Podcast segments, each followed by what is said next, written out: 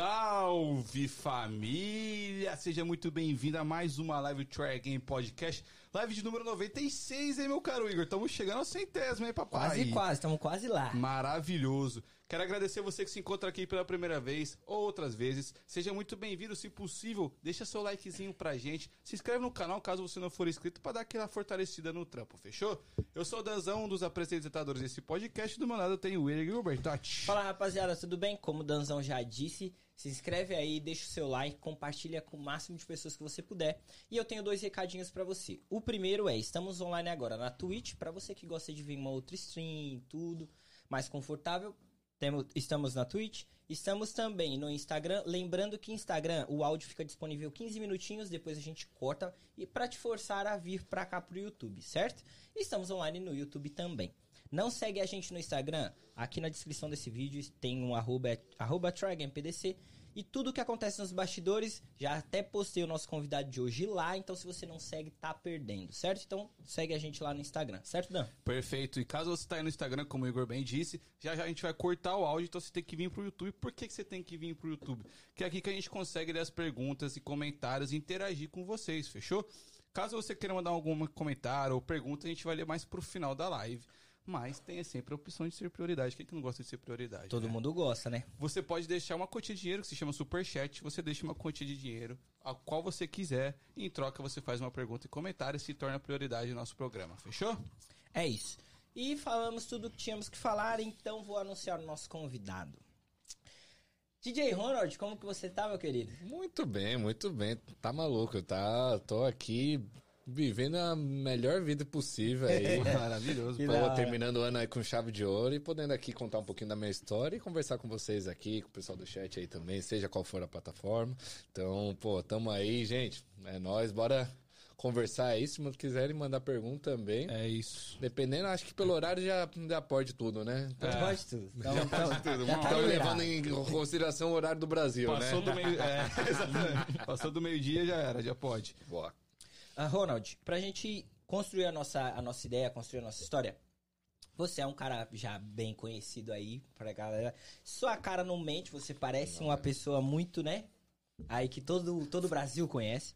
Mas eu queria começar pela sua carreira de DJ, mano. Por essa parada. Eu sei que você já falou, você começou em Cancún e tal. Mas para quem não sabe, eu queria que você falasse um pouco de como foi esse Boa. início, de como que você construiu e está construindo a sua carreira de DJ.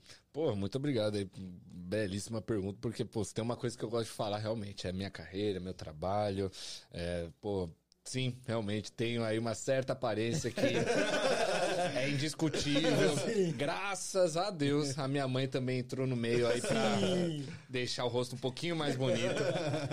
Mas com certeza, tanto meu pai quanto minha mãe fazem parte da minha história, então também não poderia deixar de falar deles, né? Sim. Mas é exatamente isso daí disse, né? Pô, não só Cancún, é, Ibiza também muito, na Europa no geral também, onde eu cresci, passei minha infância toda lá também. Eu de fato aprendi a me apaixonar pela música eletrônica em todos esses países aí que acabei de citar, cidades, por aí em diante. E desde muito cedo, né? Hoje tenho 22 anos, né? Tô fazendo minha primeira turnê aqui nos Estados Unidos e até casou aí da gente se conhecer e, pô, tá aqui com vocês, trocando essa ideia irada Obrigado. com vocês também. Mas começou tudo muito cedo, né? Eu já me enxergava fazendo o que eu hoje faço, né? Como DJ, como produtor, como artista, pô, desde meus 12 anos, né? Então, comecei profissionalmente mesmo, sendo pago cachê mesmo, sendo agenciado aos 14, né? Então, hoje com 22 posso falar que tenho 8, quase 10 anos, porra, anos de carreira, porra, né? Maluco. E, pô, comecei como de uma maneira assim, como eu acho que a grande maioria das pessoas, seja na música, ou seja no que for, começam nos seus hobbies, né? Eu enxergar, me divertir demais fazendo isso, sempre, hoje ainda pô, faço o que eu faço com um grande sorriso no meu rosto. E vendo, eu sempre aprendi muito observando os outros, né? Então, principalmente Ibiza, né? Depois dos meus 10 anos, quando meu pai de fato comprou uma casa lá e começou a passar todas as férias de verão em família lá. Então, eu ia eu, minha família paterna, principalmente toda. E praticamente tenho esse mesmo tamanho, rosto e barba desde meus 12 anos, né? Então, muitas vezes sempre podia. foi alto, né, sempre, mano? Sempre, sempre. A genética me ajudou bastante nisso. É da hora. E olha que minha mãe é baixinha, né? Deve ter os Sim. seus 1,58m, 1,60m, assim. Uhum, sim. Mas meu pai, pô, tem. É do meu tamanho também, estatura grande. Acho Bom, que na, na, na né? internet não dá pra saber a proporção que você é, é, bem alto, difícil, mano. é bem difícil mesmo. Pô, a internet tem essa. Dependendo da tela que você tá vendo, né, se é no celular ou não, ela tem essa tendência a engordar um pouquinho e É, achatar também. Exatamente. Mas, pô, tem o mesmo tamanho do meu pai, praticamente. Mas eu digo que meu pai, não. Ó, a galera zoou, tá? Mas eu digo que meu pai é um pouco mais espaçoso. Apenas Ah, isso. ah, não, não falo mais nada. Mas, não, sim. E aí começou dessa maneira. Meu pai mesmo, uma das coisas que ele se gaba demais, assim, é falar que a gente come, que eu comecei a me interessar por isso. Porque não é mistério, não é mentira, não é segredo que ele tem um, um passado bem festeiro, assim. né? É, Ele é um cara realmente. da resenha, porra. Antes do jogo tava lá ele com um charuto, tipo Michael Jordan, assim mesmo, né? Então não é segredo e muitas vezes nessas festas precisava de um cara aí pra ficar responsável pelo som. E cá entra Ronald aí, menos de 10 anos, já colocando as musiquinhas no pendrive, já sabendo mais ou menos como lidar com o público aí. E, pô, foi aí um grande começo aí que, bom, levou aonde está levando hoje, né? Pô, consolidando aí minha carreira. Mas aí, a partir disso aí, pô, Ibiza principalmente, a gente foi saindo, saindo, saindo, lá sendo porra, uma das ilhas mais badaladas assim do mundo. Eu fui me apaixonando por tudo aquilo que envolvia ser um DJ, né? Então eu olhava para aquele cara lá, centros de atenções assim, e não por ser centros das atenções, mas sim por ser responsável pela diversão, pelo entretenimento, pela Sim. felicidade. Eu via tudo que aquilo provocava aí no público, né? Aquela sensação de alegria, êxtase, um momento de felicidade inexplicável, assim. Eu falava, cara, eu quero também trabalhar com isso, quero trabalhar com, com a felicidade das pessoas. E grudava no DJ, segurança metia a mão no meu peito, nossa, vários perrengues, mas passava a noite enquanto tava todo mundo curtindo, Aham. bebendo e tal. A minha única preocupação era essa, de estar do lado do DJ e ver absolutamente tudo que ele fazia. Cada botão que ele apertava, cada movimento, cada gesto, cada troca de olhares, tudo, tudo, absolutamente tudo. E eu, por ser um cara que aprendo muito visualmente, assim, fui pegando pra mim tudo isso de técnica, tudo que ele fazia, até no som mesmo, as escolhas no repertório que esses caras faziam, e lá só tem os melhores do mundo, então Sim. tá aprendendo da nata. E fui trazendo pra dentro de casa, pra dentro do nosso país, assim, sempre voltava pro Brasil também, a partir dos 10 anos comecei a morar lá, né? E trazia pra casa e já era um grande diferencial, porque tudo que rolava fora do país, né, fora do Brasil, já estavam seis, oito meses adiantado. Então eu chegava aqui com muitas novidades, já ia me destacando um pouquinho, foi assim um belo de um começo de carreira, onde eu ia tocando em barzinho, Festa de 15 buffet, festa de 15 anos. Inclusive, meu último relacionamento, eu conheci a garota, conheci a Lu, inclusive, eu conheci ela através disso, de uma festa de 15 anos que eu fui contratado pela minha ex-sogra. Então, tipo, eita. foi me abrindo muitas portas assim. Sim. E festa de 15, casamento, buffet infantil, já toquei muito também, que é uma outra vibe.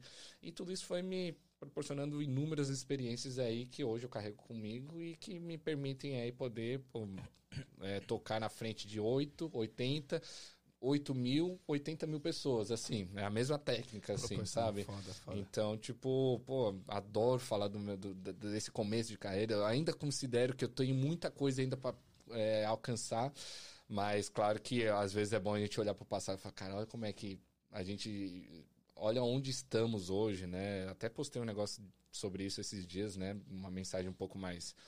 é, inspiradora aí pra muita gente, até mesmo pra mim que eu tava precisando ouvir isso, mas tipo, cara, quando a gente tá meio sei lá, achando que a gente tá muito tempo parado no mesmo lugar, basta a gente dar uma olhadinha pra trás, que a gente vai ver, Exatamente. cara, tudo que já passou, tudo que já se percorreu.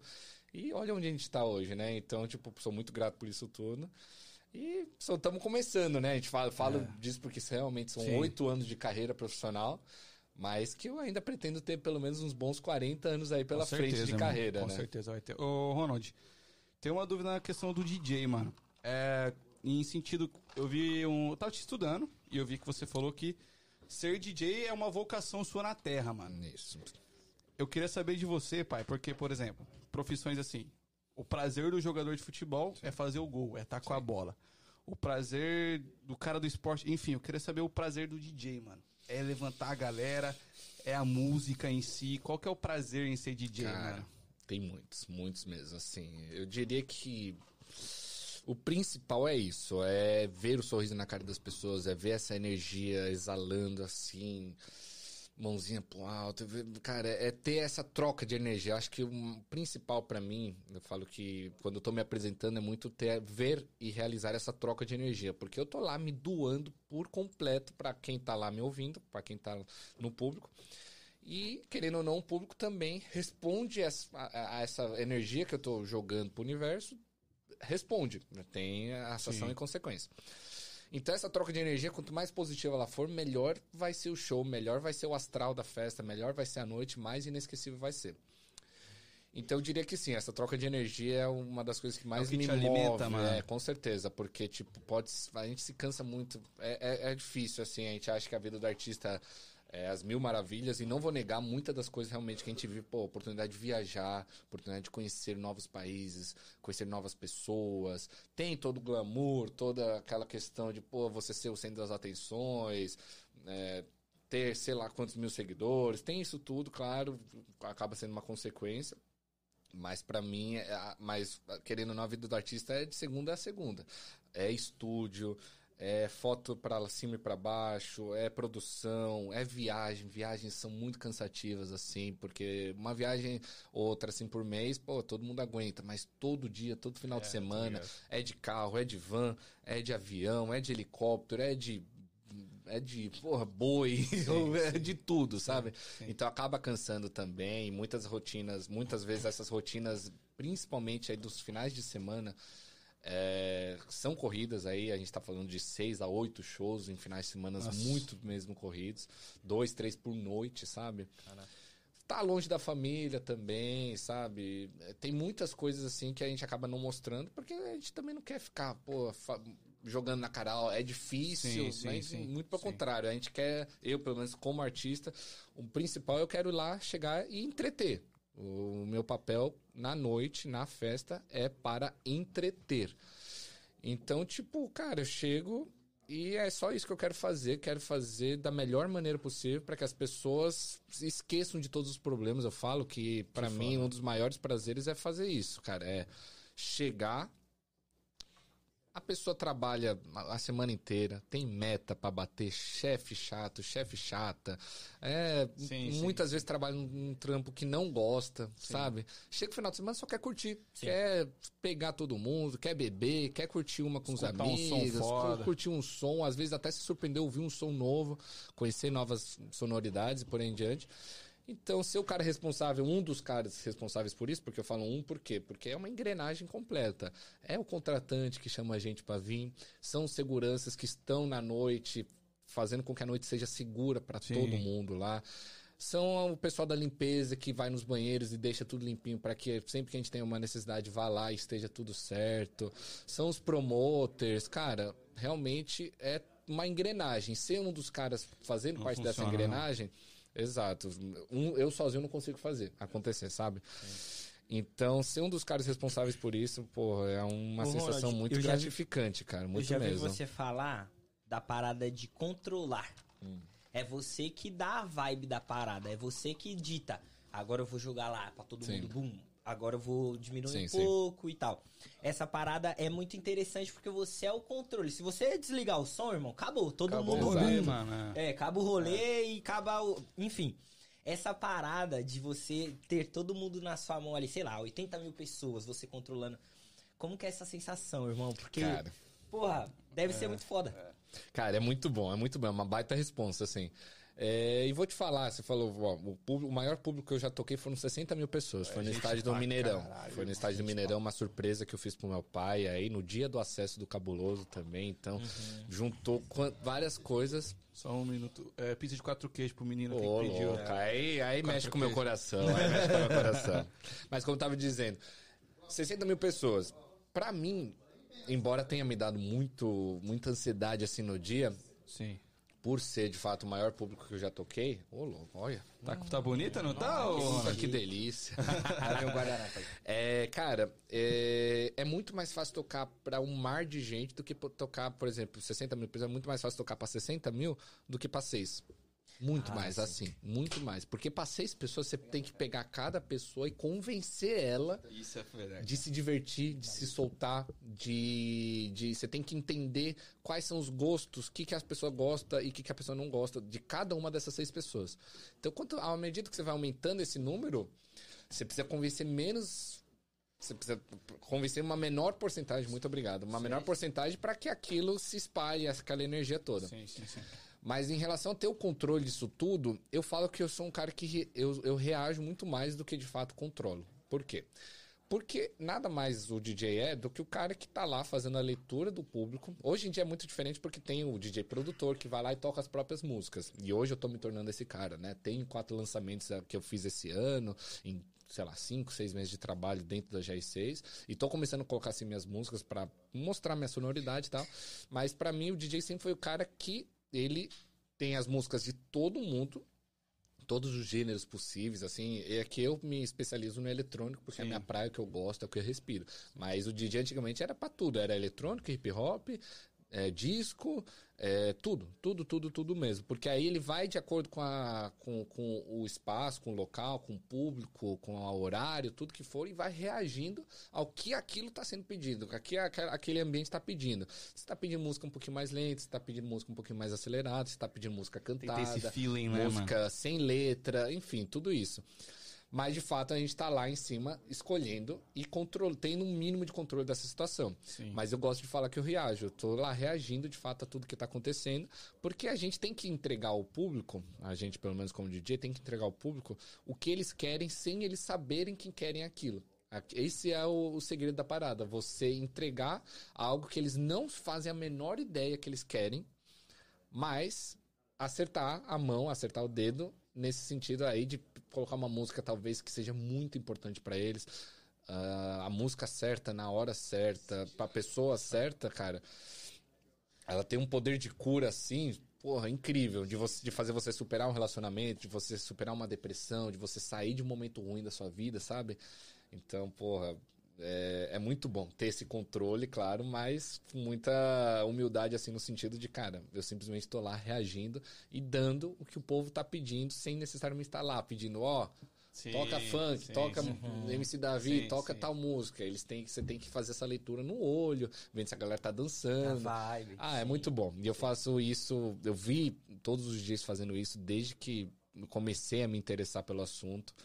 E faço isso nos meus shows, independente do tamanho, se é pra 8, 80, 8 mil pessoas, o que for. Porque acho que é uma das habilidades que eu mais consegui desenvolver e uma das coisas que mais acho que me diferencia, assim, de outros DJs. Porque realmente ter é, é um negócio de prática. Se você não Sim. pratica isso, né? Como tudo na vida, né? Mas eu tenho, pô, prática de sobra nisso e até hoje em dia nos shows que eu faço, ontem mesmo fazendo show, eu já para mim foi uma faculdade, é, tocar pela primeira vez aqui na gringa, porra, pros americanos, gastando inglês no microfone, sabe? Foi uma faculdade. Eu vou pegar a viagem toda que eu vou para Nova York hoje, só refletindo nisso. Cara, o que, que eu fiz certo? Que que- e, e eu vou fazendo isso enquanto eu tô tocando, depois que eu toco, antes de tocar num outro show, minha cabeça praticamente nunca para de pensar nisso, sabe?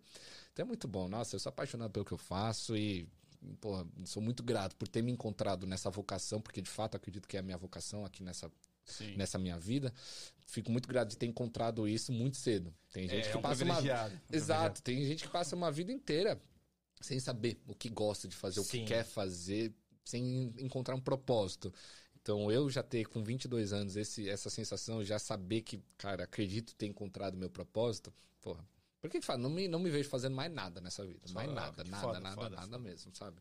Ô, irmão, eu, eu, eu imagino tudo que você falou isso, mas como Tô todo... falando pra caralho, né? Desculpa. Imagina, mano. tranquilo. Você é a estrela, filho.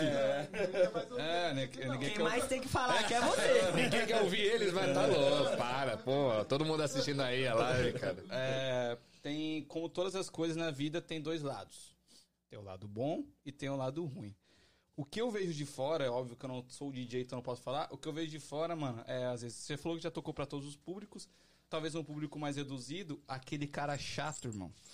que você tá tocando um funk e tá todo mundo na vibe, o cara chega lá. Ô, bota um forró aí, mano. Bem isso. Não, mano, cara. como quer agir com essa galera, viado? Cara, é Você- muito bom, faz parte do aprendizado. só ignora, não, mano? Tipo- faz parte. ó. Cara, eu acho uma parte essencial da trajetória de qualquer DJ passar por uma situação dessa. Acho essencial. Todos os perrengues possíveis assim de se passar, o cabo ter dado mau contato, som parar. Puta que. Alguém passou, derrubou a bebida, som parou também, ou tipo, apagou as luzes, ou CDJ, que é o equipamento que a gente trabalha, deu pane, é, pendrive, outro equipamento que a gente usa, pô, é, tá com os dados corrompidos, música não tá. Mano, todos esses perrengues, todo mundo que algum dia quer se tornar de fato um DJ profissional tem que passar por isso, porque é só assim que a gente aprende a lidar com essas, esse tipo de situações aí de muito estresse, muita pressão, principalmente, pô, imagina, assim, é, isso acontece no começo de uma carreira, tá tudo certo, ninguém te conhece, sim, tá tocando para poucas pessoas, não dá nada. Se isso não acontece num grande festival, numa Tomorrowland, numa, num Ultra, e você não ter passado por aquilo antes, você não vai saber lidar com aquilo. Porque sempre pode acontecer, tá? Você faz, faz o beatzinho com a boca? Tem inúmeras maneiras de, de, de fazer, de, de, lidar, mas eu vou contar uma história de, um, de uma vez que, eu, que aconteceu isso recentemente, inclusive. Mas você falou do cara chato lá. Cara, Muitas vezes, hoje já não tanto, não, já não me pedem tanto. Assim, no máximo, até porque tem uma certa distância hoje em dia nos shows que eu faço, sim, um pouco sim. maiores, tem uma certa distância entre lá, então o máximo que acontece é coloca um no celular, coloca funk, coloca funk, sei lá, qualquer coisa.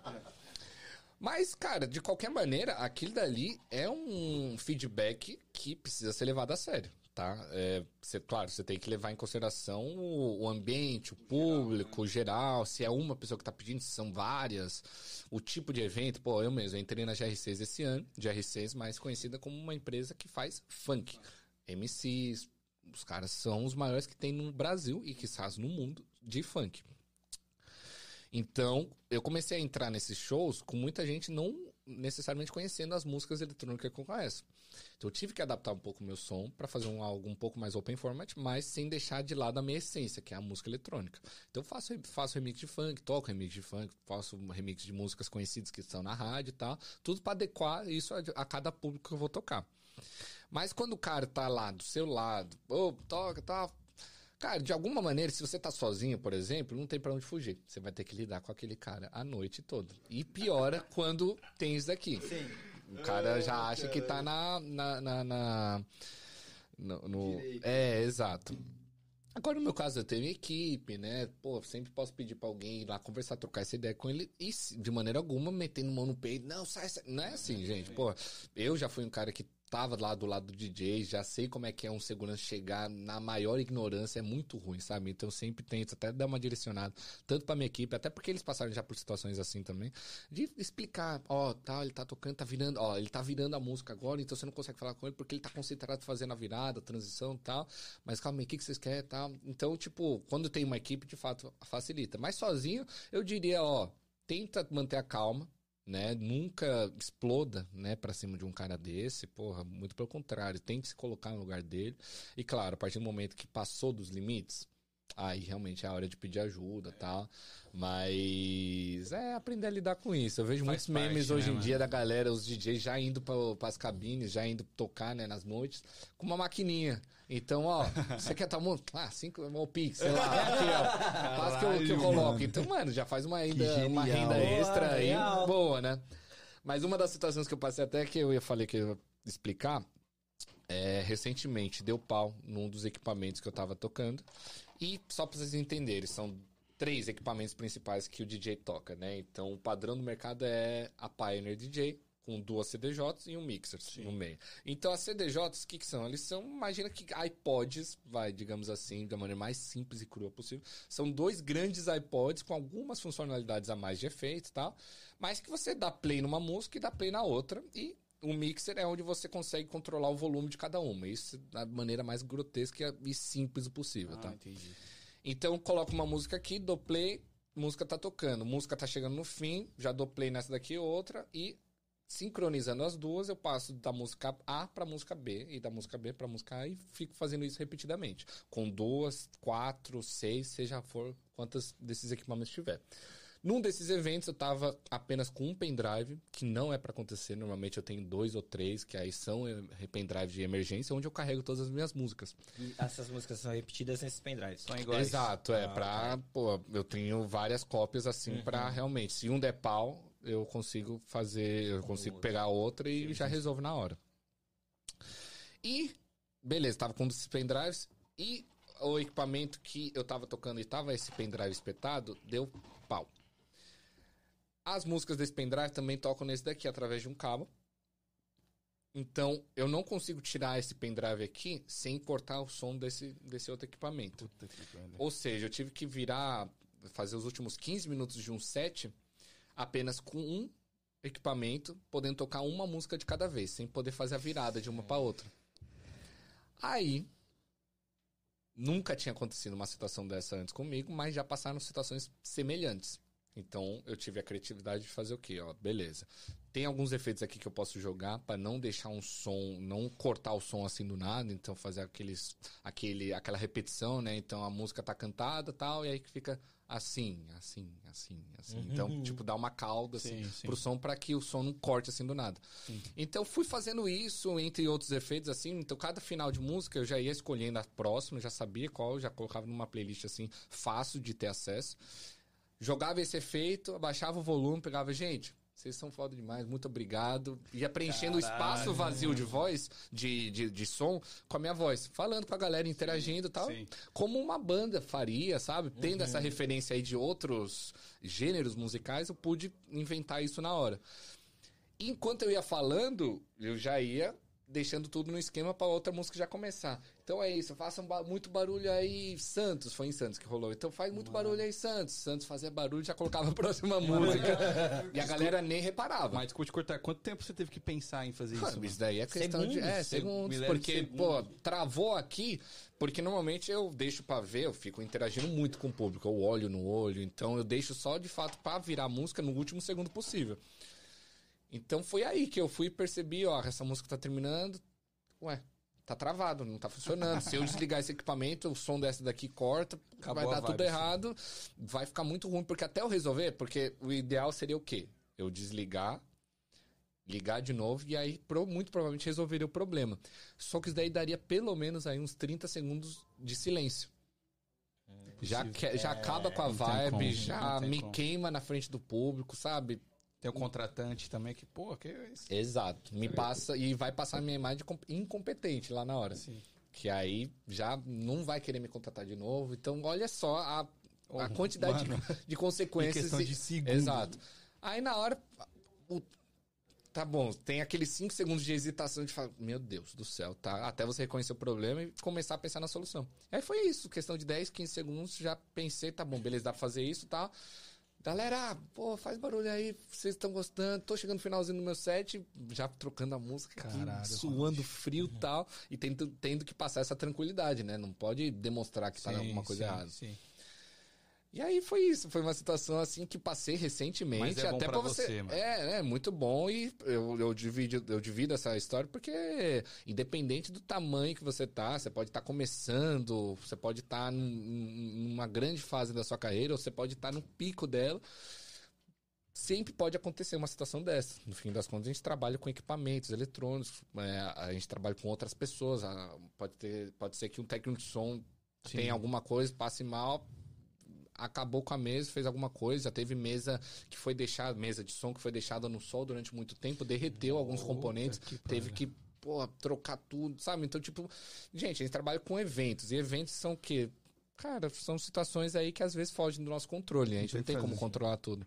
Então, a gente, como fator humano nisso tudo, fator humano assim que temos a criatividade para ter um, uma, uma- um, um- um jogo de cintura para contornar os problemas, pô, a gente tem que aprender a fazer isso, né? Ronald, come. Não, é a gente um vai fazer um merchanzinho. pra você. Pô, tá? fechado. É, Joga aí na tela, por favor, Léo. Enquanto o Léo Antes, joga, eu antes queria... de dar o salve, você vai dar o salve que o Black deu? É, vou dar o salve. A Isabela Dias mandou 5 dólares, vocês arrasam, obrigado, Isabela. DJ Fofão mandou 5 dólares, conheceu o DJ Fofão ontem? Brabo, é o Vi, Brabo vi, de vi. Boston, o rei da, rei da eu vi, putaria. mesmo, eu vi mesmo. Júnior Sabino mandou 20 dólares, obrigado, Junão. Ah, o Black, que é o dono do- da casa que você tocou Hum. ontem, falou assim: Você é surreal, meu irmão. Ontem você parou Boston. A nossa família Favela e Cantada agradece. Ok, isso, não, Black, pô, eu tava até falando pra ele. A gente já almo, almojantou junto, né, ontem. e nós tivemos um momento aí pra trocar ideia, falando sobre, pô, o que que a música é pra mim, por que que eu trabalho com isso, né? É sempre bom, né? Sim. Trocar essa ideia, ainda mais com gente que trabalha nisso, pra gente poder olhar olho a olho Sim. e ver que a gente tá realmente se envolvendo com as pessoas certas. E a gente teve, de fato, aí esse momento, essa troca também de experiências aí. Pô, fico muito feliz dele ter gostado de todo o pessoal Não, também. É foda, mano. Pô, é me senti super abraçado, não só por ele, toda a equipe, pô. é, também pro próprio povo aqui de Boston mesmo. Sim. Tanto as- os gringos quanto, pô, o- galera brasileira. a galera brasileira. Então, pô, realmente Boston hoje tem um espaço bem especial assim no meu coração Que por massa, ter mano. sido aí a primeira cidade aí que eu toquei é, nessa primeira turnê aqui nos Estados Unidos, né? Que então, foda, pô, irmão. muito, muito feliz mesmo. É, Foda. inclusive eu quero fazer um agradecimento pessoal pro iBlack mesmo, Sim, porque mano. foi ele que falou a primeira vez. Cara, ele vai vir aí e tal, vou tentar levar ele, falar com o pessoal. Então, muito obrigado, Black. Black sempre dá moral pra nós, mano. sempre, Obrigado. sempre, muito obriga- obrigado. Também a Reset, né, que o André que me chamou e eu resolvi com ele. Ele falou, cara, vamos levar o cara e tudo. Muito obrigado, Reset. Ah, muito obrigado a todos os envolvidos e que proporcionou o Ronald estar aqui com a gente, tá? Agora, mas tem que falar de quem paga as contas aqui, né? Exatamente. Não tem jeito. tem que falar de quem banca. Não tem Tá jeito. certo. Galera, quem tá aqui na tela simplesmente é Caterine Púrpura, CEO da CNN Legal Services, que é o maior e melhor serviço de paralegal nos Estados Unidos. Sabe como o paralegal faz, Ronald? Você sabe? Cara, recentemente eu maratonei mais uma vez Suits, então tô super por dentro de é, tudo. Suits é, mano. Então, se quiser, quer que eu faça merchan? brincando, brincando, brincando. Aquela pegada. né? Daquele jeito. O paralegal nada mais nada menos, uma, uma forma simples e básica, ele vai cuidar da papelada do seu processo jurídico e vai indicar seu caso para parceiros advogados que a CNN Legal Services tem. Então, Danzão, mas eu não tô legal aqui nos Estados Unidos, no status e tal. Independente do seu status imigratório aqui, você não precisa estar legal, você tem direito a advogado a qualquer circunstância jurídica. Acidente de trânsito, um acidente no trabalho, se envolveu em alguma briga, qualquer circunstância jurídica você tem direito a advogado. Fechou? Então vai lá no CNN Underline Legal Services, fala o que você tá passando, fala o seu caso e eles vão te ajudar da melhor maneira possível, né, meu caro Igor? É isso e não só isso também, tá? Na verdade, a CNN ela tem outros serviços que, por exemplo, nós temos muitos imigrantes que não falam inglês. E aí você é parado pela polícia, tem que ir numa corte, resolver algum problema e você não fala inglês. Então ela te disponibiliza alguém pra te acompanhar no seu caso que fale inglês, tá? Então vai correndo lá, ó, 781-568-1646, chama ela e fala, Caterine, os meninos do Try Again e me indicaram você e eu preciso dos seus serviços e até mesmo pra você que tem menos de 21 anos e foi abandonado pelos pais ou algo assim, você tem direito a green card, tá? Então quer saber mais sobre isso? Chama eles lá, eles vão te dar super atenção. E já correto? vamos pro outro. Já vamos pro outro. Que É, aí já- já já faz tudo. o merchan e continua com Sim. o papo, tá bom? Não, maravilhoso, papo. Aqui na tela tem a iBlue Tax. Rapaziada, a temporada de tax tá chegando. Tá chegando. É muito importante deixar os tax em dia e pra isso a gente indica pra vocês a melhor empresa que pode te ajudar. É a iBlue Tax. Ela vai cuidar do seu tax pessoal, do seu IT number e não só isso, mano. E não só isso. Eles também fazem consulta empresarial. Tem uma empresa, tá com a casa meio desarrumada, vá lá na iBlue Tax que eles vão ajeitar a casa pra você, fechou? É isso. E pra você chamar lá é 781 480 3436. Fala, Júnior, tô precisando dos seus serviços o mais rápido possível. Ele também abre empresa se for necessário pra você ter um IEM, certo? Ele faz a sua contabilidade mensal. Enfim, chama ele lá, fala, Junão, quero um desconto porque eu te vi no Tragan. Ele vai te dar o desconto, certo? Fechou. Muito obrigado. Ô, Ronald, é, eu tava assistindo uma matéria sua na Record, mano. E, tipo, o que eu acho que a galera deve muito perguntar pra você e que se respondeu, que é, mano, seus pais não falaram nada. Aí você falou assim, mano, nunca teve essa conversa. Porque uma, uma coisa que me pegou, você falou, os dois sempre seguiram fazendo o que eles são apaixonados por isso. Sim. Então eles entendem. Irmão, o que, que a música representa pra você, mano? A Nossa, música. ó, pra começo de conversa, não se assustem. Só tirei a blusa, tá bom? Não, não. Não, vai que, né? Mas, cara, muito boa. Pô, é difícil. É, é, é- é dar uma resposta definitiva, assim, Sim. pra isso. A música é algo intangível, assim, né? Algo que. Porra, é o que eu tava falando antes. Tem um poder de cura, assim. Dá de, às vezes, você ouvir a música certa, na hora certa. Às vezes, a música certa na hora errada. Sabe? sabe? Tem, tem essa, esse negócio aí que, pô, acaba sendo aí um- uma extensão da nossa alma, assim, sabe? Uma maneira da gente deixar o nosso legado pra trás através da produção, né? Ou, cara, é, saber que a gente tá passando por algo que alguém já passou antes, né? Através da letra dos nossos artistas preferidos. A música, cara, parece que é uma. Pra mim, se eu tivesse que dar uma resposta assim mesmo, ela é algo. é- Ela é uma. Acho que eu- a melhor maneira de falar isso é de falar, como eu já disse, é uma extensão da minha alma, assim. Eu vejo Foda, que, cara, é algo que, tipo, é, é um, é um jeito que eu consigo me expressar pro mundo. É, é um jeito que eu consigo me sentir, me sentir fazendo parte de, um, de, de algo maior do que eu mesmo, assim, sabe? Acho que muita gente acaba correndo pra religião, correndo até pra outros, Sim. outros, outros lugares aí pra poder se sentir parte de algo. Pra mim, no meu caso, é a música, né? Então eu diria que é isso, é uma extensão da minha alma, assim, porque. Forte, mano. Forte. Não, fortíssimo, porque, tipo. É como eu disse, desde a primeira vez que eu tive contato, eu já sabia que era isso, sabe? Desde a primeira vez mesmo, sabe? Eu nunca tive plano B. é, eu, porra, nunca, nunca pensei em fazer qualquer outra coisa. Quando alguém me pergunta, ah, se não tivesse dado certo, eu falei, eu teria ido até dar certo, sabe? Porque, tipo, nunca tive nenhuma outra opção. Nunca tive mesmo, assim, nunca me passou pela cabeça. Então, uma extensão da minha alma, acho que é, é justo dizer, porque porra, do jeito que eu me sinto, a felicidade que eu tenho ao subir num palco, a tocar as músicas, não necessariamente só minhas, as minhas, claro que, pô, por a gente ficar horas e horas no estúdio, a gente tem Sim, aquela, carinho, aquela né? realização a mais, né, de estar finalmente mostrando pra- pra alguém, né, aquilo. Uhum. E poder dividir uma puta de uma vibe boa também no, no processo. Mas de estar lá, tocando as músicas, vendo as pessoas às vezes chorar de felicidade num momento, assim, de grande êxtase durante o show. É, Nossa, eu acho incrível. Então, realmente, uma extensão da minha alma, acho que é, o, é, o- é o- é a melhor maneira que eu poderia Definição. descrever o que a música representa pra mim. E é até bom que você tocou nisso, nesse negócio dos meus pais, porque, cara, é o exemplo que eu tenho. Eu sempre vi ambos fazendo aquilo que eles de fato mais amavam fazer. Eles são apaixonados por uma bolinha de futebol. Eles, cara, Eu, eu tenho uma curiosidade Tipo, pro pessoal também. manda. Você nunca tentou futebol? Tipo, nunca Cara, não. cabeça, Não, nada? não, não. Tipo, Não aguentava mais ver bola. Pô, imagina, Não. todo dia indo pra Cara, estádio, é, velho. Eu, eu ia falar exatamente isso, Tá cara, maluco. porque eu acabei me saturando um pouco do futebol. Porque se fosse só meu pai, beleza, tá tudo certo. Durante, quando eu tava com meu pai, o assunto era futebol, e quando eu tava com a minha mãe, o assunto era. Era futebol. o que for. Mas os dois era futebol, os amigos deles era, era só do meio do futebol. Tudo que eles falavam era futebol. Eu ficava com a minha mãe, ia no CT dela, das equipes dela. Eu ficava com meu pai, era o CTs do time dele também. Satura, mano, não tem como. Exato, então fui exposto de uma maneira muito agressiva mesmo ao futebol.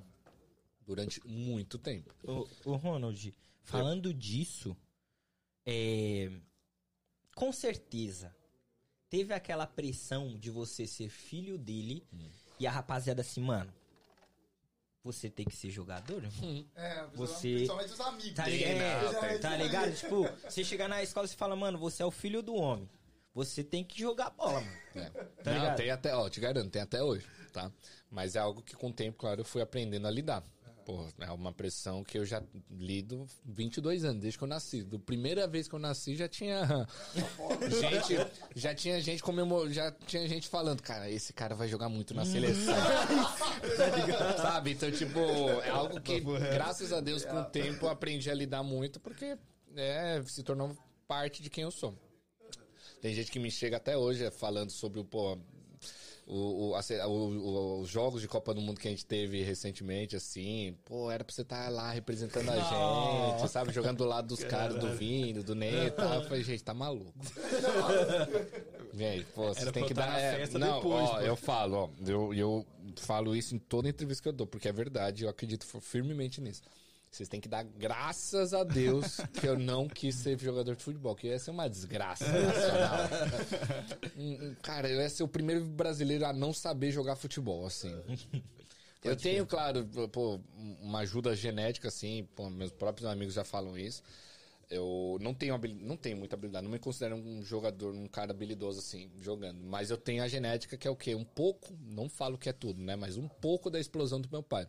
Ah, quem já jogou comigo fala isso. Nossa, o jeito de correr, a explosão que você tem e tal. Falam isso, mas eu falo, ah, de que maneira, de que maneira eu consigo dar pra fazer essa comparação? Não consigo nem comparar nem com a minha mãe, que joga também, que porra, Ah, joga melhor que todo deita, mundo que eu conheço. mãe deita. Então, tipo. Ah, jogo de vez em quando, uma peladinha ou outra. Faz uns 3, 4 anos que eu não jogo. Nem chuteiro eu tenho, pra falar a verdade, só pra vocês terem noção. Isso aí. Meus amigos, pô, eu trabalho praticamente. Na minha equipe é, é, é, é feita por amigos, né? Primeiro amigos, depois é, eu, eu acabei contratando eles porque, pô, eles estão comigo desde o primeiro dia e se encontraram também nas profissões que eles atuam hoje, né? Mas direto eles me chamam, "Ô, vamos lá jogar uma bola e tal. Eu falo, gente, nem chuteiro eu tenho, relaxa. Vamos lá jogar. Minha praia é outra, fica tranquilo. Prefiro hoje eu tô. Hoje, é, então, hoje eu tô no tênis. De esporte eu jogo tênis bastante, jogo diariamente também. Mas futebol, eu, eu acho muito chato. Não chato, mas acho difícil, por exemplo, a gente vai organizar uma pelada. Precisa casar a agenda com 12 mano. é. Alugar quadra. Aí tem horário pra sair, horário pra chegar. Tem os caras que não pagam. Tem horário, tem cara que não, não aparece, fica com um a menos no outro time. É tanta coisa que pode dar errado. Isso normalmente dá. E o tênis não. Você consegue convencer uma outra pessoa a Já jogar era. contigo, você tem jogo pra 4, 5 horas. Então me encontrei muito mais no tênis. Meu pai joga também, treina. É uma competição saudável que a gente tem também, um momento aí a sós que a gente tem pra se divertir e, e colocar um pouco aí da nossa natureza competitiva, porque infelizmente eu peguei dele. Eu sou um cara extremamente competitivo, extremamente. E é de famílias daí, né? Acho que qualquer atleta do nível profissional, se ele não tem um grau aí de competição aguçado assim, ele não consegue se elevar aí perante a outros profissionais, né? O físico pra 4, 5 horas de tênis, você dá de parabéns também. Ah, não, não, mas é, não, calma aí. Eu chego no final dessas 4, 5 horas com um cilindro de oxigênio aqui do lado também, né? Mas é um processo também. Pô, eu tive aí uma temporada aí de um mês e meio que eu tava treinando todo dia. Então, todo dia eu começava já o meu dia jogando. Então, uma hora e meia, duas horas de treino todo dia, de segunda a sábado. Domingo era o único dia que eu descansava mesmo. Então, isso daí, pô, até me permitiu perder uns bons quilinhos também, emagreci bastante fazendo isso. Enfim, esporte é tudo de bom, né? Na disciplina que passa. Não nego nada disso, mas realmente não é minha praia, assim, pra eu trabalhar profissionalmente e levar uma carreira nisso. Mas eu adoro esporte. Todo mundo deveria praticar, pelo menos um, seja um que você se encontre. E por mais difícil, mais fácil. Pô, de pilates a pô, esgrima, Futebol a- americano. é futebol americano a tudo, sabe? É, esporte é vida. Eu enxergo muito bem isso, pô, vindo de aí de uma família de atletas. E, pô, eu mesmo, trabalhando com a noite do jeito que eu trabalho, com os horários completamente invertidos, sabe? Muitas vezes comendo, cara, comida de aeroporto assim, não conseguindo manter uma dieta. Aqui eu tô chutando balde também, que é, uma maravilha, Mas né? não tem como, né? Olha Não tem, olha a coisa maravilhosa. Tá maluco. Mas, tipo, é uma das maneiras que a gente tem também de se preservar no longo prazo, né? Porque bebida, principalmente, também, a gente trabalha com a noite, pô, tem um, inevitável, um excesso também disso. Então, tipo, é uma maneira que eu tenho de me preservar no longo prazo, realmente, porque se a gente manter uma rotina assim, de toda festa que eu for, beber, é, comer besteira na estrada, não se cuidar, cara, minha carreira acaba antes mesmo dela começar, sabe? É, diferente do futebol, eu não tenho um- um- um- uma certa idade que eu preciso parar, né? Cheguei nos 34, Sim, 35 Sim, sim. e já preciso aposentar.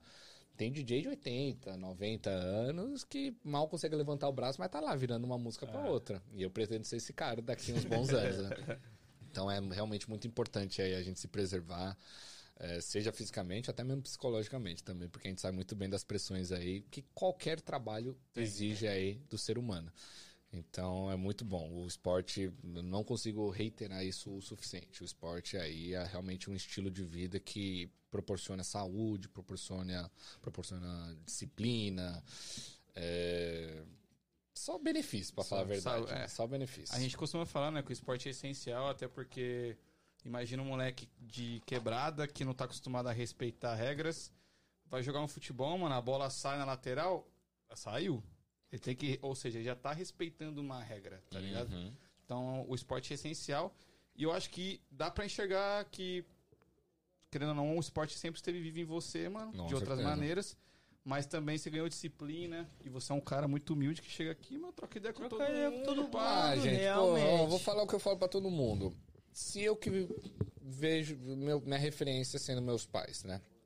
Meu pai, praticamente um dos rostos, rostos mais conhecidos mundialmente. Deve perder só pro, pra Jesus Cristo, assim.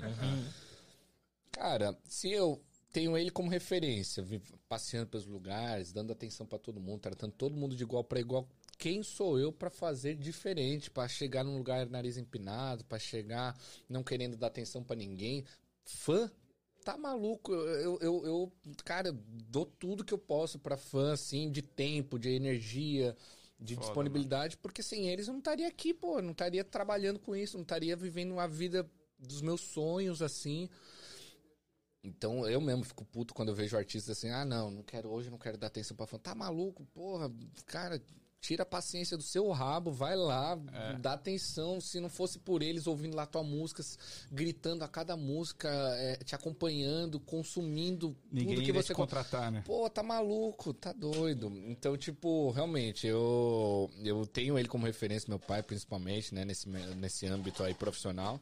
E também minha mãe, porra, nem se fala também, que é exatamente do mesmo jeito. Então, é, vem da criação, não tem jeito. Não posso pegar muito crédito porque foi. Tive É o duas. espelho, né? Exato, tive duas grandes referências aí que desde sempre me encaminharam pro caminho certo, pro caminho do bem.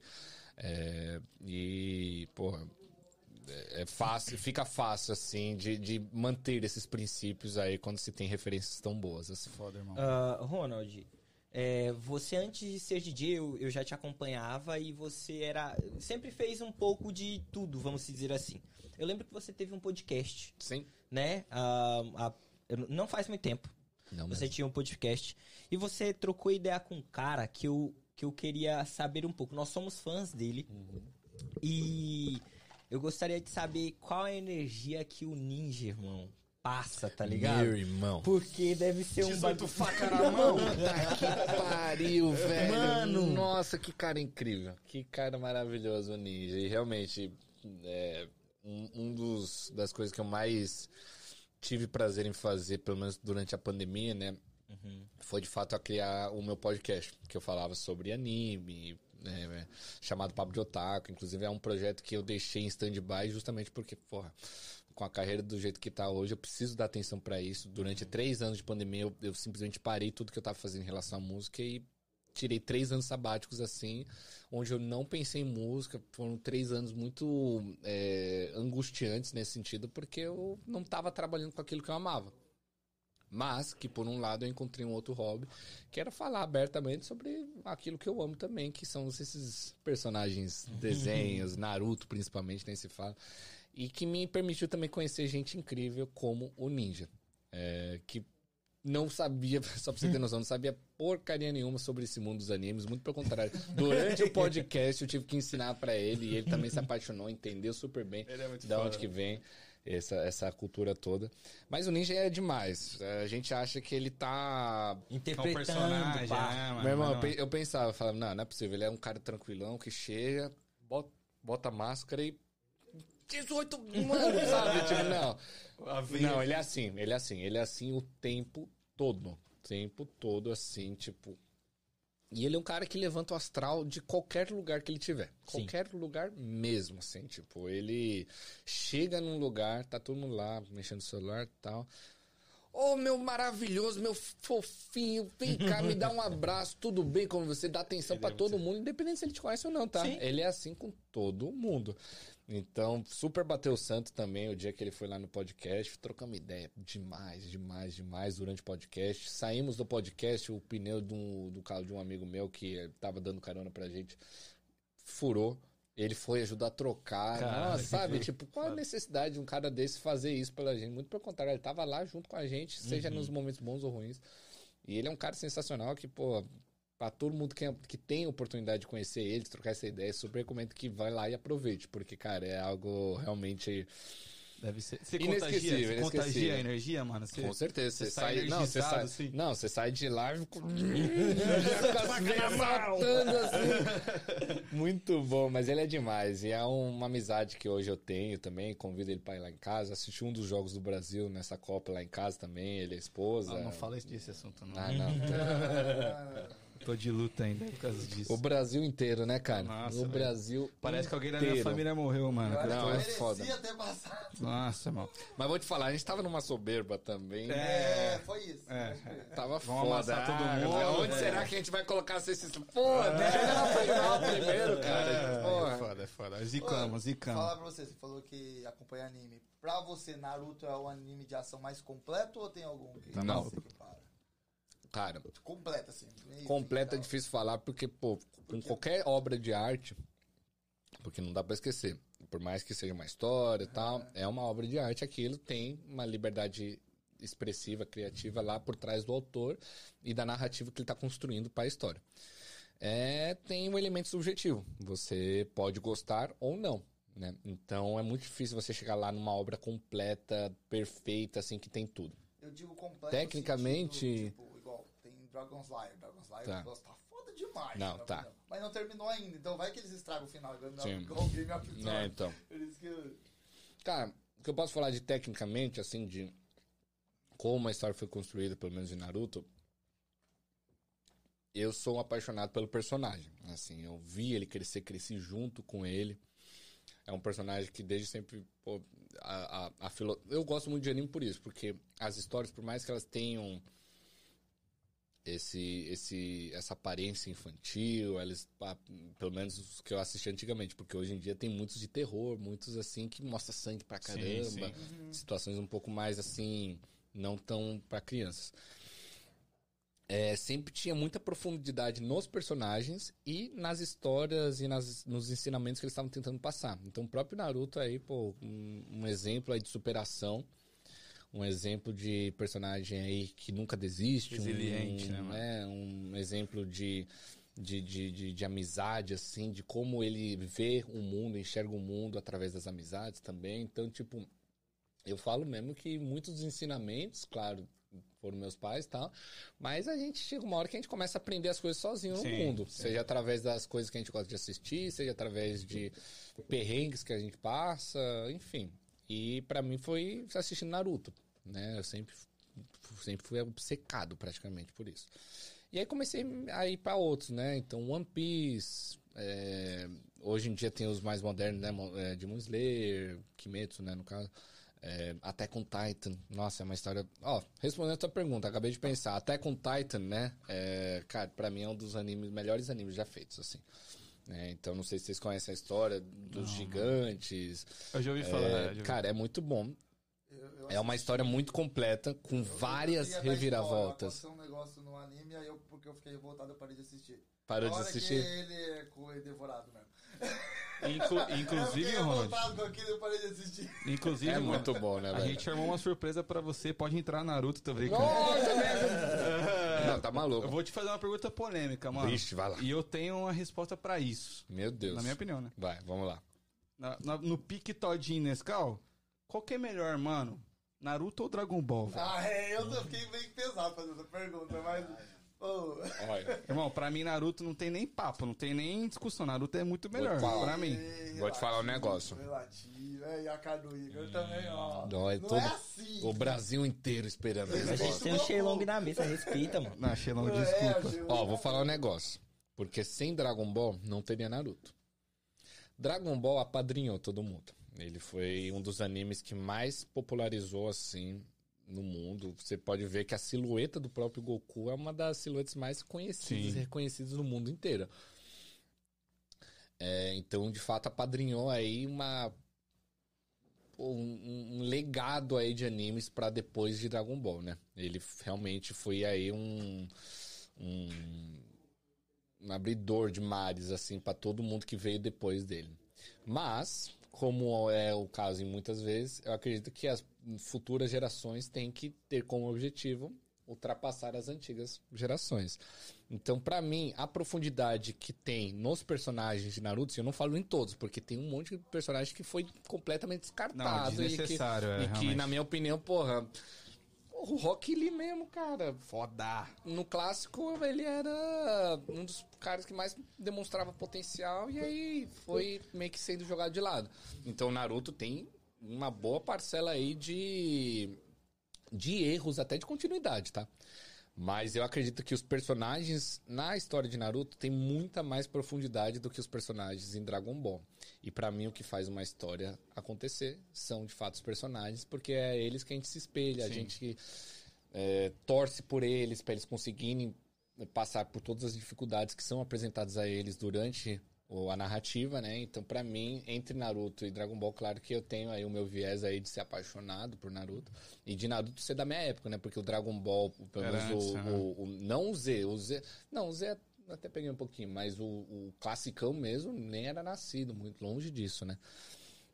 Mas claro, eu acredito que tecnicamente falando, a história de Naruto acaba sendo sim um pouco superior assim nesse sentido de profundidade, de ter os personagens um pouco mais realistas, com lados é, um pouco mais escuros assim em relação a cara as decisões, de a, a- as éticas, porra, várias situações aí, não sei se você já assistiu, mas pô, a própria história do, do Itachi assim, pô, quando a gente descobre aí foda, tudo que foda, acontece, você fala, cara, como é que se coloca, você se colocando numa situação dessa, o que, que você faria, Muito sabe? foda, muito foda. Então, esse, esse tipo de ambiguidade, onde não tem uma resposta certa uma, pessoa- uma resposta errada, acho que isso faz com que uma história seja muito completa, assim. E no caso de Attack on Titan, que foi a minha resposta aí pra qual que é o anime que eu acredito ser mais completo, é isso que me faz escolher eles, porque, cara, até mesmo o próprio final de Attack on Titan fala, puta, mas podia ter sido diferente, podia ter sido de tal jeito, mas não tem um- um- um lado vencedor. Todo mundo meio que sai perdendo no fim da história. Então isso pra mim faz, mostra que, cara, beleza, realmente a história tem um certo grau de maturidade onde ele enxerga e ataca os problemas que são apresentados nele de maneira real. Não tem qualquer guerra que aconteça assim, pode ver a nossa própria história. Não tem qualquer guerra que tem um lado que saia todo mundo ganhando. É. Ambos os lados sempre tem perdas, ambos Sempre os lados perde, sempre tem alguma coisa que a gente acaba deixando pra trás, as- os sacrifícios por aí em diante. Então, Naruto pra mim, res- resumidamente, né? Tava Nossa. sim sendo melhor que Dragon Ó o Ball. hater chegando. Mas, mas, não acredito que Naruto seja a história perfeita também. Longe disso. Tem pra- muitos pra erros. assistiu Attack on- Titans, é, os momentos, tipo, os caras fazem um muro gigantão, na hora que, pra proteger do gigante. Quando você olha um gigante que tá acima do muro, você deve pensar, pô, fudeu. Mano, Exatamente isso. Eu acho, eu acho Dragon Ball muito foda, esse como você falou, revolucionou. Só que, mano, história de história, Naruto eu acho mais completo porque, resumindo, Dragon Ball é o Goku treinando pro cara chegar e lutar com ele, mano. Basicamente é isso, tá ligado? O Naruto tem toda uma história Cada foda. história, história. Mas enfim, trocando de assunto, pai, quais são os planos do DJ Ronald, mano? Ô, Antes dos seus planos, eu queria saber sobre um espelho aí. Hum, certo, Da espelho. onde que veio aquela ideia do espelho e tudo mais? Fechou, o Vou te falar, bom, fazem parte dos planos, né, também, né? É. Mas Espelho, cara, pra quem não sabe, foi meu último lançamento aí, foi aí a música que, na minha opinião, que das músicas que eu já lancei, é a música que eu mais tenho carinho por ela. É engraçado como ela nasceu, né? Ela, eu, eu fico o dia inteiro, passo os- todos os meus dias produzindo. Vou pra GR, fico lá no meu estúdio e fico produzindo, produzindo, produzindo. Só que sem letra, a maioria das músicas que eu produzo. Pra que aí faça o quê? Aí Eu mostro essas músicas sem letra pra certos MCs, né? Pelo menos até então o planejamento era esse. E hoje tá mudando um pouquinho, mas eu continuo fazendo muito isso. Preparo a base sem, sem letra pra que chegue um MC, ouça e comece a canetar uma letra em cima. E a Espelho foi isso. Tava preparando uma música já com uma certa com um certo arranjo melódico, uh, já tendo a ideia musical já meio que bem definida. E me chegou o MC Davi no estúdio simplesmente para dar um oi. Fala, Ronald, tudo certo? Como é que você tá? Tranquilo? E eu trabalhando na música. E aí, Davizeiro, tudo certo? Tranquilo? Ah, tô trabalhando aqui nessa pedrada aqui, ó, se liga. Ouviu. Naquele ouviu, eu falei, cara, que beat envolvente e tal. Cara, posso, você se importa se eu canetar um pouquinho, se eu ficar aqui? Ele é moço. Meu, deu 15 minutos. Já tava cantando, mó ilusão. Eu falei, que caralho, que, que irado que ficou. Pô, vamos gravar? Vamos. Gravamos a primeira versão. Tudo errado. Eu também fiz. Pedi pra ele segurar o microfone de um jeito que, nossa, atrapalhou demais. Tive que depois pedir. Enfim, coisa que a gente aprende é realmente Sim. só fazendo. Porque eu, como produtor, tenho menos de seis meses. Eu tenho um background bem forte assim em música, estudei e tal, mas nunca tinha me aventurado aí na linha da produção. De fato, pegar pra produzir uma música. Sempre toquei música dos outros, eu sou primeiro um DJ e depois um produtor. Hoje em dia eu tô equilibrando um pouco mais aí esses dois lados aí do meu lado artístico. Mas aí, beleza, começou, canetou tal, já tinha a letra. E a gente começou a conversar sobre a música, tô, ah, vamos fazer tal coisa, vamos tal. E aí, quando de fato chegou a hora da gente gravar a última versão da voz dele, cara, a música já tava pegando um corpo assim, ela é uma mistura de eletrônico com funk, mas ela é mais eletrônico, mas a, letra é bem pro lado funk, enfim. Eu tentei achar alguma coisa pra comparar, fazer, ó, vamos, vamos tentar categorizar. Eu não gosto de fazer isso, mas vamos pelo menos colocar lado a lado de algumas outras músicas eletrônicas de funk também pra gente tentar saber onde que a gente consegue posicionar ela, até Sim. depois do lançamento, playlist, por aí em diante. Sim, sim. E, cara, foi algo que é muito diferente. Eu não consegui achar nada assim parecido, nada que remeta, assim, a qualquer referência que você possa procurar, ou vai mais pro lado eletrônico ou vai mais pro lado funk. Eu senti que a Espelho foi uma sinergia aí, um equilíbrio muito bom entre os dois, onde eu consegui colocar de fato toda a minha essência musical do eletrônico pra dentro da, daquela Sim. música. E o Davi também conseguiu colocar toda a essência do funk, da letra dele, da história dele, lá no- na música também. Então foi uma junção aí de experiências e, e aprendizados e musicalidades e sonoridades principalmente que eu fiquei mesmo muito feliz, muito feliz mesmo. Isso até a música pronto ficar. Aí por cima teve aí um clipe que eu fiz onde foi o primeiro clipe onde eu de fato atuei e um grande desafio na minha carreira, porque eu nunca tinha feito isso antes. O clipe também conta essa história, né, relacionada à letra da música e por incrível que pareça, eu não tive nada, nenhum pitaco a dar sobre a letra em si. Eu tive sobre às vezes o posicionamento, o arranjo mesmo de quando cantar, quando não cantar, mas na letra falar, o Davi canta mais ou menos sobre o término de relacionamento. Não, não foi isso. Ele, Ele canetou simplesmente, tudo. exato. Mas casou de eu estar passando por um momento de pós-término. Puta Hum. que. Tinha recém terminado aí. Eu lembro do seu pai comentando que. Estudei, aí o pessoal estuda. aqui. Hum, é. Batatinha na boca. Muito bom.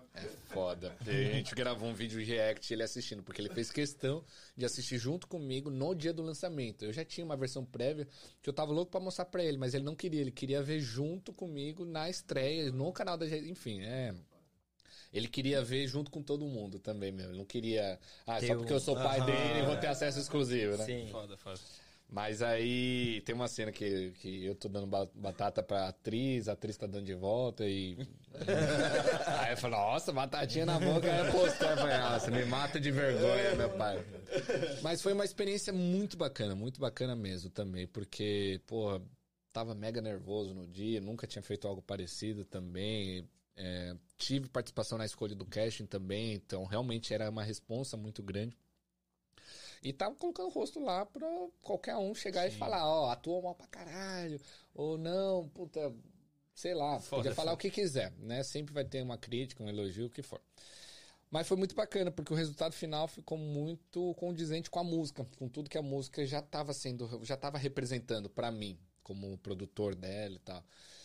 E já, pô, em três dias bateu tipo 100 mil visualizações. Perto do canal da GR6, quando você vê números aí de Luan MC Rian, Dom Juan, pode até parecer pouco, mas pra um artista que tem cinco meses de trabalho, Não, tá voando. no eletrônico, que é um canal de 37 milhões de inscritos, mas que nunca, praticamente a grande maioria dessas pessoas nunca ouviram eletrônico na vida. Pô, a gente foi vendo, fazendo essa crescente, já teve outros lançamentos antes da Espelho, porque a Espelho foi a quarta desse ano. Já teve outros pra gente bater as métricas e ver. E você vê uma crescente assim que a Espelho de fato aí superou tudo que a gente poderia imaginar. Então foi, fiquei muito feliz com o resultado, fiquei muito assim grato de fazer parte desse projeto, de poder atuar nele como produtor, como próprio, como ator mesmo, é, é, e de fato fazer a música de começo a fim, porque muitas vezes o que vocês, talvez quem trabalha com música não sabe é que tem um processo criativo, tem um processo de gravação, tem vários processos dentro da realização de uma música. E um dos dois finais, das duas etapas finais é mixagem e masterização. Que são processos um pouco mais técnicos, mas que normalmente a gente, ter, a gente tem o costume de terceirizar isso. Né? DJs, artistas, rappers, o que for. E na Espelho não.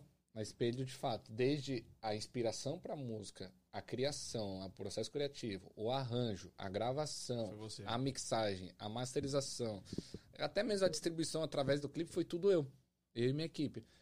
Então foi de fato algo que a gente teve muito controle sobre cada parte do processo que foi criar a música Espelho. Então foi de fato uma- um bebê que a gente foi criando aos poucos, dando comida, alimentando e tal, até a gente chegar e ver pô, o lançamento que foi. Então, nossa, eu fiquei muito feliz. A gente tá até hoje trabalhando no lançamento dela, porque de fato os plays ainda vêm, as, as Sim, streams. sim.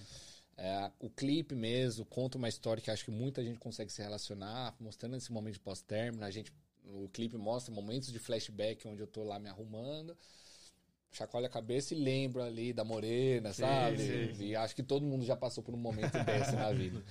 Então, tipo, pô, fiquei muito feliz de realizar esse projeto. Pô, até hoje tô muito feliz. Continua sendo uma das minhas músicas preferidas aí no meu repertório mesmo produzindo várias outras desde então e ainda não tendo lançadas elas. Mas a Espelho com certeza foi aí um, um momento muito marcante assim na minha carreira. Com certeza vou Foda, lembrar de, dessa música, desse momento que eu vivi com a Espelho e com todo mundo envolvido no projeto, né? Com certeza vou lembrar disso por uns bons anos aí pela frente, pô, porque foi algo que me ensinou muita coisa, me me, me preparou para acho que muita coisa que tá por vir também. Ô, Ronald, você é italiano, né? Sou. Quer dizer, nasci na Nasceu na Itália Itália, né? e os italianos, por não aguentarem nem eles mesmos mais, eles não querem mais italianos. Então tem uma lei lá que se ambos os pais é, divi- é, têm a mesma nacionalidade, automaticamente o filho ou a filha pega a nacionalidade dos pais. Ah, então posso ter nascido, diferente aqui dos Estados Unidos, que Sim. você nasceu aqui em solo É, americano, é americano. é americano. Lá não. Lá leva em consideração isso. Então, sabia, sendo ambos meus pais brasileiros, peguei a nacionalidade brasileiro, nascido no exterior. Mas Ah, nasci de fato na Itália, no Milão, em Milão, quando meu pai estava jogando pelo, pelo Inter. E, e- mas você tem algum direito europeu, não? Cara, tenho por ter sido naturalizado espanhol. Eu morei na Espanha quase Sua 11 infância anos, toda, né? exato. Então, tipo, por ter morado esse tempo todo lá, minha família tendo pago é, impostos lá, Uhum. meu pai hoje tem uma porra de um time lá também.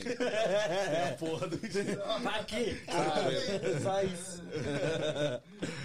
Então tenho sim direito aí a pô, um, um passaporte, por exemplo, espanhol. Aham. Mais fácil do que o italiano, em realidade. Mas aí é, é mal burocracia É, também pra correr atrás. Aí eu, no momento que eu tô vivendo na minha vida também, super corrido, pra cima, pra baixo, trabalho. Embora te- teria me ajudado bastante chegando aqui nos Estados Unidos, né? Opa! Então, quem sabe seja um investimento de tempo bem É, que produtivo, vale a né? pena. É, o visto europeu dá uma facilitada. sim. Mas sou, eu nasci na Itália, mas o que eu mais tenho de italiano é o gosto por comida, pizza, massa, né?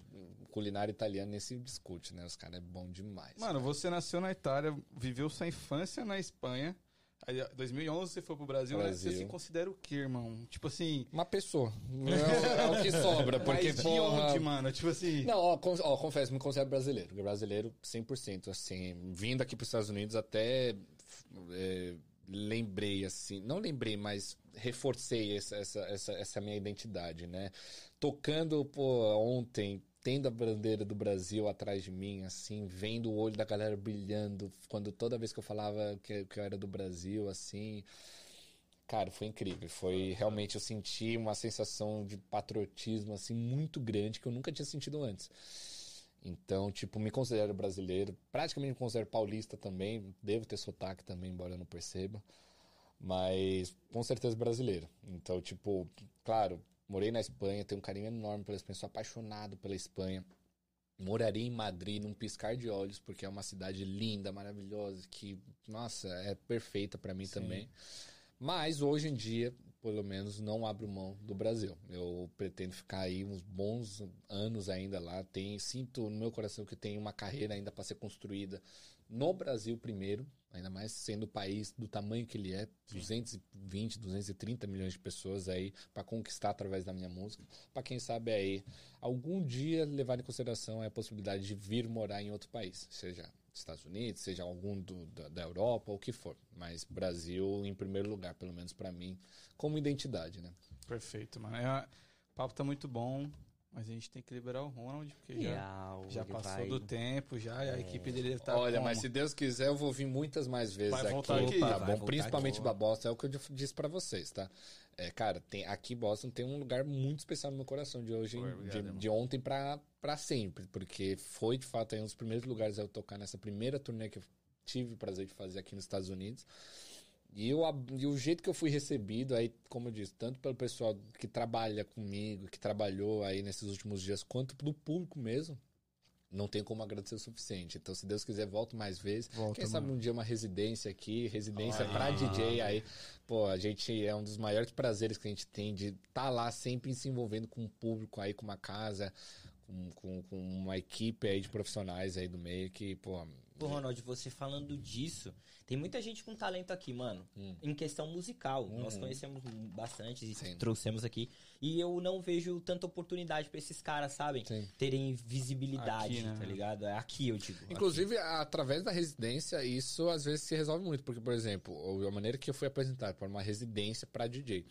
Em Ibiza, as altas temporadas, o que acontece? Pegam os DJs, David Guetta, os maiores, né? David Guetta, Steve é, Aoki, Steve Aoki, Hardwell, Harris. Martin Garrix, por aí em diante. Até o Alok e o Vintage tiveram, se eu não me engano, residências recentemente lá. E eles pegam aí, embaixo do guarda-chuva deles, vários DJs para preencherem os horários da grade. Então, por exemplo, digamos assim que eu feche uma residência aqui em Boston, eu sendo o principal da noite. Cara, nada impede de eu ficar aqui procurando talentos aí re- da região e dando oportunidades, porque até porque foi assim também que muitas das vezes eu participei de uma festa, de uma outra coisa, sendo dada essa oportunidade. Então, se algum dia eu puder de fato aí é, retribuir esse favor aí para as futuras gerações também, porra, seria o meu maior prazer, faria de, Foda, sem pensar duas vezes, porque é assim que a gente faz a roda girar. Sim, Aí antes da gente que- terminar, Sim, sei sim. que você tem que ir embora, mas eu tenho duas perguntinhas. Não, manda, tá, tamo aí. Uma, quem Depois é a sua maior referência como DJ? E a outra. Responde essa primeiro, depois Boa. eu falo. Cara, ó, eu tenho uma referência nacional e internacional. Ok. Nacional, eu tenho que falar porque é o Alok. O Alok, sendo o exemplo de ser humano que ele é e de, de profissional também, Uhum. ele abriu umas, as portas do Brasil para o mundo todo. O mundo todo tá de olho no Brasil, pelo menos falando da música eletrônica, por causa dele. Ele abriu de fato essas portas e atrás dele veio uma série de gerações assim de DJs também que hoje estão construindo as suas carreiras através desse esforço que ele teve aí de levar a carreira dele pro lado internacional. Uhum. Então o Alok, sem ele, muito. É tipo o que a gente falou do Dragon Ball. É Alok É. Dragon Ball. Aí tá chegando o Naruto depois, tá chegando o galera. Luffy do One Piece, sabe? Tá Sim, chegando aí as sim. outras gerações e, pô, fico feliz de fazer parte desse movimento aí, onde o Brasil, de fato, tá sendo reconhecido como uma potência dentro do mercado de música eletrônica. A gente saindo um pouco do futebol também. Sim, ok. Então, o Alok nacionalmente e o Martin Garrix internacionalmente. E principalmente porque, além de eu ser fanzaço dele, do som dele, de tudo que ele faz, eu sempre me espelhei muito nele porque ele começou cedo também. Ele aí, porra, aos 17 anos, tocou aí no palco principal do Ultra Miami, que simplesmente é um dos maiores festivais da- do mundo da música eletrônica. Então eu sempre me espelhei muito nele. Falei, cara, se ele consegue com 17 anos, eu consigo com 16. Consegui? Não, mas estamos aqui ainda na Trabalhando, é correria. isso. porque, como eu disse lá atrás, é, ah, Ronald, o que, que vai acontecer se não der certo? Eu vou até dar. Então, tipo, tamo lá. Posso chegar no Ultra com 67 anos, mas eu vou chegar. Vou chegar em, em todos esses lugares que algum dia eu tive a vontade de ir, de chegar, e que eu vi os melhores DJs e os DJs que eu me espelho chegar, eu sei que eu vou chegar lá porque com esforço, trabalho, dedicação e constância, não tem erro. Uma hora os resultados chegam. Então, com certeza, aí esses dois nomes. Alok pro, pro minha Nacional. referência nacional e Martin Garrix jurei minha que você ia falar o referência. Guetta. Eu achei que você ia falar Juninho Cara, Portugal. O Guetta já foi, o Guetta já, Já foi, foi. o- a minha referência. Uhum. Entendi. Mas ele se provou ser aí um. Um, um mala, assim, assim algumas experiências que eu tive com ele, assim, pessoalmente, eu não, não consegui. Porque pra mim, não adianta você ser um puta de um profissional, foda em tudo que você faz, e ser um lixo de uma pessoa. É. Pra mim, tem que ter o equilíbrio. Uhum. É muito melhor você ser um, um profissional médio e ser muito gente boa, que pelo menos você vai lá, faz as amizades, faz o network e vai se posicionando cada vez mais. E esse outro lado você consegue ir desenvolvendo através de experiência, tempo, dedicação e por aí em diante. Então o David Guetta já foi durante muito tempo, porque também ele abriu portas para a música eletrônica mundial. Através dele a gente começou, nós artistas de música eletrônica, começou a bater músicas nossas aí nas rádios, top 40, sabe? Começou a de fato ter um Sim. posicionamento para música eletrônica, onde a gente sempre tá lá nos top 10. Pode ver que não tem um top Sim. 10 hoje em dia que não envolva alguma música eletrônica, tá? Então, durante muito tempo foi sim minha referência, mas aí tive o desprazer de conhecer ele um dia e, enfim, se provou ser um cara super amargo, super Mascarado, né? é, porque Isso deve não ser consegui foda, gostar você de- admirar depois, é, um depois dele não trampo. consegui mais gostar, então. Então, se e, decepcionar. e essa era a minha outra pergunta. Quem foi da música, assim, ahn, da eletrônica que você conheceu pessoalmente, que você esperava uma parada e era outra totalmente diferente, mas você, eu acho que É, não, é, é, não. E até explico por quê. Porque, tipo, meu pai, pô, ser filho de quem eu sou sempre abriu muitas portas. Mas eu tenho total tranquilidade, zero peso na consciência, porque eu sei que cabe a mim é, manter essas portas abertas. Então não adianta nada ter todas as portas abertas do mundo, aí chega na hora de você, de fato, é, se apresentar ou de você aproveitar essas oportunidades e você peidar na farofa, sabe? Então, Sim, tipo, podia ser quem fosse. Podia até que meu pai fosse o próprio David Guetta. Não ia adiantar se eu não fosse lá me esforçasse, estudasse, sabe? Me preparasse para, de fato, fazer uso dessas oportunidades que estão me sendo ah, Apresentadas. é, exato. Então, uma dessas oportunidades foi de conhecer David Guetta. E meu pai, conheci, acho que a esposa do meu pai na época conhecia a esposa do David Guetta, que era a Kat Guetta e tal. E, cara, a gente foi, tava tudo certo, meu olho já tava brilhando assim e tal. E, cara, a gente se deslocou, saiu de casa, tudo certo e tal. Chegou lá na hora de entrar, o cara ainda conseguiu meter essa. Ele barrou todo mundo. Falou que não, não queria ver mais ninguém. Foda-se, a noite era dele e tal. Que não, ele não podia dar atenção pra ninguém hoje e tal. Então imagina, o cara deixou além do meu pai pra fora da falada.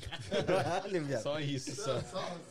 é... A família inteira. Exato, ele, porra, por um negócio que talvez tomasse 10 minutos do tempo dele antes Sim. de uma performance, ele simplesmente acabou com a visão dele de uma para uma criança, Sim. criança, um, adolescente na época, né, mas tipo a, custo, a, a, a troca de nada, sabe? Aí depois eu tive conheci ele em outros after assim, Que sempre também- esse cara, sabe, mais Uhum. é, Eu sou foda do bagulho, eu sou é, intocável. eu acho que chega um momento que, ele, que, que todo artista é, passa por isso, né? E você tem a escolha de ou se manter a sua humildade ou você começar a, se, a se achar a última bolacha do pacote. Sim. Então ele decidiu tomar essa segunda opção. E aí, nunca mais, né? Pô, pode fazer o que quiser. Gosto das músicas dele, não tiro mérito de tudo que ele faz, mas. E deve ser muito por isso que ele sumiu do cenário, que antes, obviamente que ele ainda é muito grande no cenário da eletrônica, mas ele furava a bolha, né? Ele ia pra galera que curtia qualquer música e todo mundo conhecia ele. E hoje a gente não vê mais ele assim É. no, no top, né? Então. É, obviamente- é como eu disse, eu acho que anda lado a lado. As pessoas que merecem estar, que estão lá no topo, elas não estão Por acaso. É, então, tipo, ou você tá ali lá em cima espalhando bem, fazendo, sabe, ajudando as pessoas, ou você não consegue chegar lá em cima, sabe? Acho muito difícil você. Até chega, pessoas assim, ruins chegam no topo. Mas não mantém, né? mas não mantém, é isso que eu ia falar. mantém. Não consegue manter. Ronald, muito obrigado. Mano, o papo Foi tava muito bom. Porra, Tinha não, mais tá perguntas Nossa. aqui, mas. a gente Eu ficaria aqui o dia Dava inteiro. Pra gente longe falando de anime aqui. Não, dava, dava, dava sim. Pô, vamos guardar pras próximas Vai ter vezes, parte se Deus dois, quiser. parte três, Exato, Vamos, pô. vamos, tá super bem-vindo sempre que Pô, muito pisar obrigado. aqui em Boston.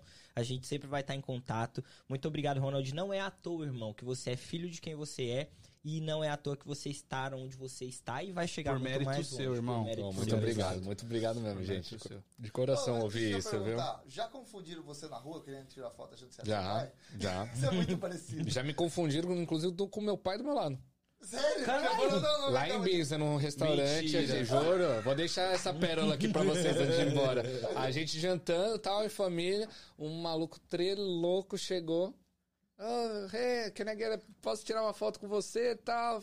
Tirou e empurrou uma Pode, eu olhei aqui, pro meu pai, né? eu falei, ué. Porque normalmente, quando eu tô sozinho, pedem pra tirar. Aliás, tipo, fã dos, fãs do meu pai, quando eu tô sozinho, chegam e pedem pra tirar foto. Ah, cara, eu sou muito fã do seu pai, deixa eu tirar uma foto contigo. Beleza, deixo. É, mas quando meu pai tá junto, não faz o maior sentido tirar foto comigo por você ser fã do meu pai. Eles vão direto nele. Aí o cara chega, posso tirar uma foto com você? Eu falei, olhei pro meu pai do meu lado e falei, pode. Será que o cara é fã meu, né? Sei lá. Aí foi, tirou, eu falei, nossa, aí ele falando, né? Cara, você jogou muito, cara. Você- Nossa, juro, eu sou, sou, sou um dos teus maiores fãs. Eu falei, ah, legal, obrigado. Deixa ele embora, deixa ele embora. Aí o cara tava sentado umas mesas na, frente, na nossa frente. Aí voltei pra mesa e ele falou, nossa, o que, que ele queria? Eu falei, não, ele achou que era você. Aí ele chegou na mesa dele, foi mostrar pro amigo. Aí o amigo. Ah, seu burro, começou a brigar com ele pra caralho. Você tirou foto com o cara errado, era o outro. Nossa, aí começamos a cascar o bico, velho. Muito bom. Caralho. Aí o cara não teve coragem de voltar, ficou só com uma foto minha. Então, realmente, sim, respondendo a pergunta. Já me confundiram, inclusive na frente Não, dele. isso é demais. Ah, a máquina de Xerox lá é. Mano, Porque saiu você- eu, minha irmã, todo mundo. Todo mundo Real igual. a lata dele, mano. Alguém, alguém é prodígio do futebol, mano? Porra nenhuma. Nenhum. Ninguém. A que mais gosta de jogar é minha irmã, minha irmã mais velha, Maria Sofia, mas também nada que a gente Quer já tenha ninguém. conversado, nada que ela fale, ai, quero levar isso pra minha vida, vida. sabe? Mas, ô Ronald, queria agradecer. Sua equipe já deve estar furiosa com a gente. Imagina. É, irmão, obrigado. É, te admiro muito, mano. Que porque, isso, obrigado, obrigado mesmo. mano, você quer o seu corre. Você Sim, quer a sim. sua carreira. E, mano, isso é muito foda. É, e sendo o cara que é, né, mano? O cara que é. Obrigado. um- Pô, que isso, desse da fico sem, sem graça, pô. Muito obrigado, irmão, de verdade, por ter disponibilizado o tempo. Agora você vai pra Nova York fazer o seu corre, mas, irmão, Isso, continuar, continuar na luta aí Muito pra, obrigado, pô, poder um dia coisa- curtir. o que eu te- queria te pedir, mano, é que é, você falou que nunca teve em Boston. Sim. E Primeira jeito, vez. Você teve uma experiência boa. Maravilhosa. E, mano, quando você voltar, mano, troca uma ideia com a rapaziada lá, porque, tipo assim, Boston tem uma carência, mano. Hum. Tipo, a galera vem para os Estados Unidos pra ficar em Irlanda, pra Sim, ficar sim, ali na sim. Califórnia, ninguém vem pra cá. E aqui tem muito brasileiro, mano. E quando vem um Ronald, quando vem um artista do Brasil, a galera fica feliz, mano. Não, Então, deu, pra, deu pra ver ontem. Sim, não, tá pode ter certeza que próximas vezes, próximas vezes que eu vier aqui pros Estados Unidos, não vou deixar de vir pra cá. É, é Fechou, aquilo que eu irmão. disse. Tem um lugarzinho especial agora no meu coração aqui. Muito obrigado, velho. Fechou. E sobre sua equipe, cara, tá muito bem servido, viu? Tá. Não, eles são Rapaziada, demais, eles são demais. Nota mil. E, e preciso até agradecer vocês também, porque era pra ter sido ontem, Imagina, né, esse, Não, podcast, mas vai, pô, vocês super se adaptaram aí a um erro de logística nosso, Não, assim. fica tranquilo. Então, tipo, pô, a gente Acontece. sabe que às vezes não é tão fácil fazer um negócio desse assim, mas a gente queria agradecer mesmo aí por, por a disponibilidade, Imagina, pelo irmão. convite também. Poder vir aqui contar minha história, as perguntas foram maravilhosas também. Obrigado, irmão. Pô, Obrigado, adoro obrigado. falar sobre música, adoro falar sobre minha carreira, adoro falar sobre meus pais também, né? É, mas foi, foi muito bacana esse bate-papo e espero voltar mais vezes aqui pra gente poder continuar trocando essa Vai sim, ideia vai sim. sobre voltar. música, sobre futebol, sobre anime, sobre o que vocês quiserem Sobre e o que a galera irmão. quiser ouvir também, né? É Muito isso. obrigado, irmão. Rapaziada, muito obrigado. Terça-feira estamos de volta com outro convidado. Então acompanha o nosso Instagram. Não segue ainda, arroba. E lá a gente solta todos os bastidores do que acontece aqui no YouTube, certo? Se inscreve no canal, deixa o seu like, compartilha esse vídeo, manda para o maior número de pessoas que você puder. E ahn, quero agradecer aqui, deixar o meu agradecimento novamente. Reset, muito obrigado. CNN, muito obrigado. Favela Encantada, iBlack, valeu por Satisfação, tudo. Sempre demais. deu uma atenção foda pra gente. Inclusive, Ronald falou aqui de você. Bom, enfim, é isso, rapaziada. Ronald, a minha última pergunta pra Manda. fechar, que eu faço pra todo mundo, é: e se tudo der errado, irmão? O que você faz? O que você faz, pai?